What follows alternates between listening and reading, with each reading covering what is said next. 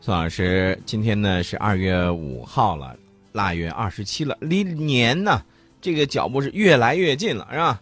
对嗯，宋老师，我不知道这个往年过节的时候，你都有什么样一个习惯？呃，往年过节那肯定是得走亲戚串门啊，哎拜年。对，这个一到过年的时候啊，咱们中国人特别讲究这个礼貌，是吧？嗯，哎，这个礼尚往来，呃，你今天呢，你到我们家看看，明天呢，我到你们家看看，这是互相之间的来回的走动，是吧？对，之前呢，我们节目里头曾经说过，你过年到亲戚家去走动啊，嗯有些朋友都会看一看，给亲戚朋友掂一点什么，嗯然后呢，亲戚朋友也会相应的有回礼。嗯，那么我们到非洲，到很多地方去，也是一样的考量。我们在外投资等等也好，没有人说会是你空着手去了，然后人家笑眯眯的把东西给你了，那是不可能的。这个一月三十号到二月六号呢，中国外长王毅对马拉维、毛里求斯、莫桑比克和纳米比亚进行了正式访问，这是王毅外长今年的首访，同时呢，也延续了连续二十六年来中国外长年初访问非洲国家的这个传统。啊，这个就显得非常的隆重。你看，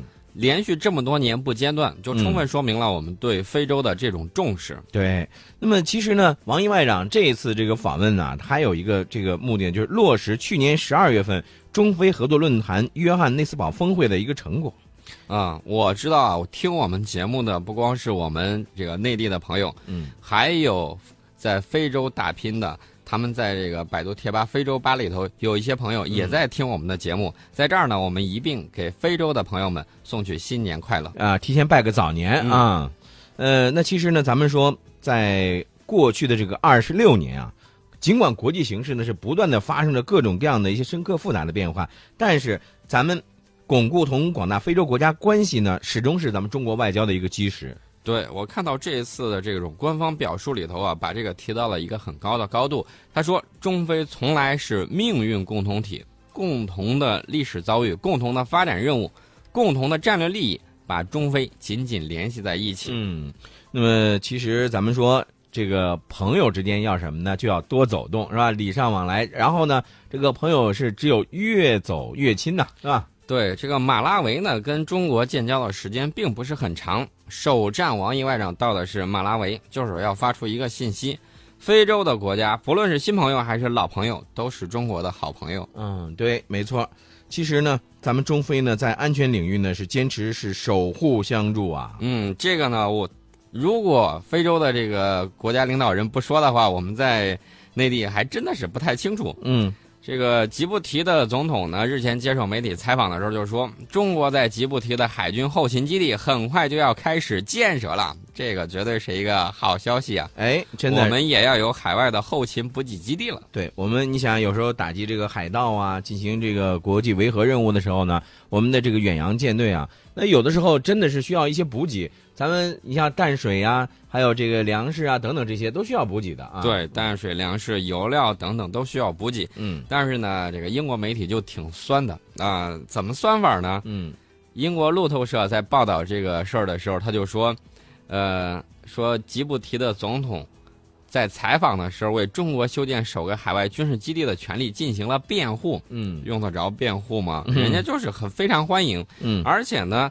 吉布提的总统就说了，说这个一些西方国家担心呢、中国也许会在海外拥有军事前哨。他说，西方不应该为此担心，因为他们一直以来都在海外拥有军事基地，而且在吉布提并排的有好几个，比如说我们的邻居日本，早早的就在那儿有基地了。对。呃，有一句话啊就是，你有些西方国家，如果你再说三道四，再这样子的话，其实一句话就给你堵回去了。你不能，你只许你州官放火呀，对不对？嗯，对，不许我们百姓点灯，那是不对的。现在这个世界讲究的就是人权平等，嗯凭什么你能去做，我们就不能去做？没错，呃，其实你咱不仅仅是和这个非洲国家，包括像这个吉布提，我们之间的这个来往比较密切啊。嗯。呃，俄罗斯外长他也有一个这个表态啊。俄罗斯外长呢，拉夫罗夫最近呢，在接受意大利的一家杂志采访的时候，高度赞扬了俄罗斯和中国之间的这种关系，同时指出，俄中合作有利于形成公正稳定的全球管理体系。哎，这个事儿呢，就跟我们国内最近一段舆论啊，在挑拨中俄之间的关系呢，是有很密切的这种相关联的。因为我们是怎么看到这个事儿呢？我们看到，首先是波尔津斯基，美国的，先说，哎呀，中俄不应该在一块儿，然后他嗯就说了一番话。嗯波尔津斯基在早期的作品里头，你知道他说什么？嗯他说，呃美国的战略应该极力避免一种情况，就是中俄走在一起，对嗯美国非常的不利。那么我们就看到，我们网络上一些舆论场里头，现在就拿出来各种问题，什么历史问题啊，什么之类的。你这就是典型的刻舟求剑，嗯世界是在不断发展变化的。我们现在承受了美国重返亚太巨大的压力，嗯俄罗斯在西边被美国挤压的够呛。嗯这个时候如果还不联手在一起的话，嗯你还等等待着美国各个击破吗？嗯，哎，呃，其实这里头啊，这个西方国家，尤其是像美国，他们呢就希望什么呢？哎，希望能够从中挑拨离间，是吧？这样的破坏俄中之间的这个关系。那么这个时候呢，大家呢要注意，要这个不要被这个西方的这些媒体啊所给迷惑了啊。我们现在做的事是互惠互利，没有嗯大哥也没有小弟，没有主导也没有服从，嗯平等的国与国之间的这种关系，嗯这是不结盟的这种结盟。嗯我们看到呢，最近网络上还有一些什么言论呢？嗯说这个。呃一方面是唱衰中俄关系，挑嗯拨中俄关系；还有一方面就是说，你们俩将来不会有好结果的，嗯然后你们俩不可能长期蜜月的，不会嗯在一起的。嗯这个事儿我们都懂，学过历史的人都知道，从上个世纪五十年代到今天，我们走我们的外交啊，嗯走过了很多的道路。在苏攻美守的时候，我们和美国在一起；在美攻苏守的时候，我们和苏联在一起；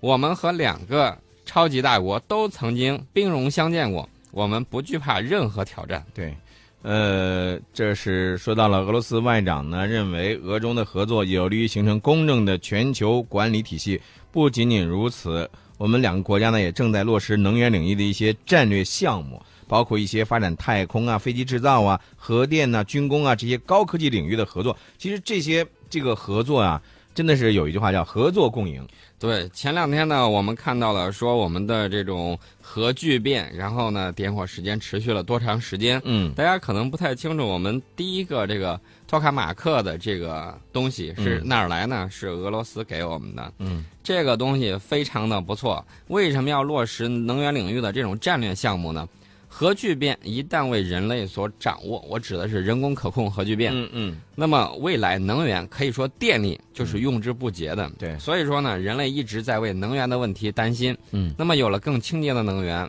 低碳环保，嗯到那个时候山清水绿，人类呢有可能就是不断向太空迈进，嗯而不会说在地球上过度的这种开采啊什么之类的。其实这些未来的能源领域呢，还需要两个国家呢进一步的加强一些合作，包括一些纵深的合作，是吧？对，好我们在算这个东西的时候呢，嗯其实就是在算什么呢？利大于弊还是弊大于利？嗯既然我们双方呢在有关欧亚经济这个联盟，还有一带一路对接等等这种原则性的这种问题上，啊，我们一看，确确实实是利大于弊的。嗯那么合作起来就游刃有余。嗯，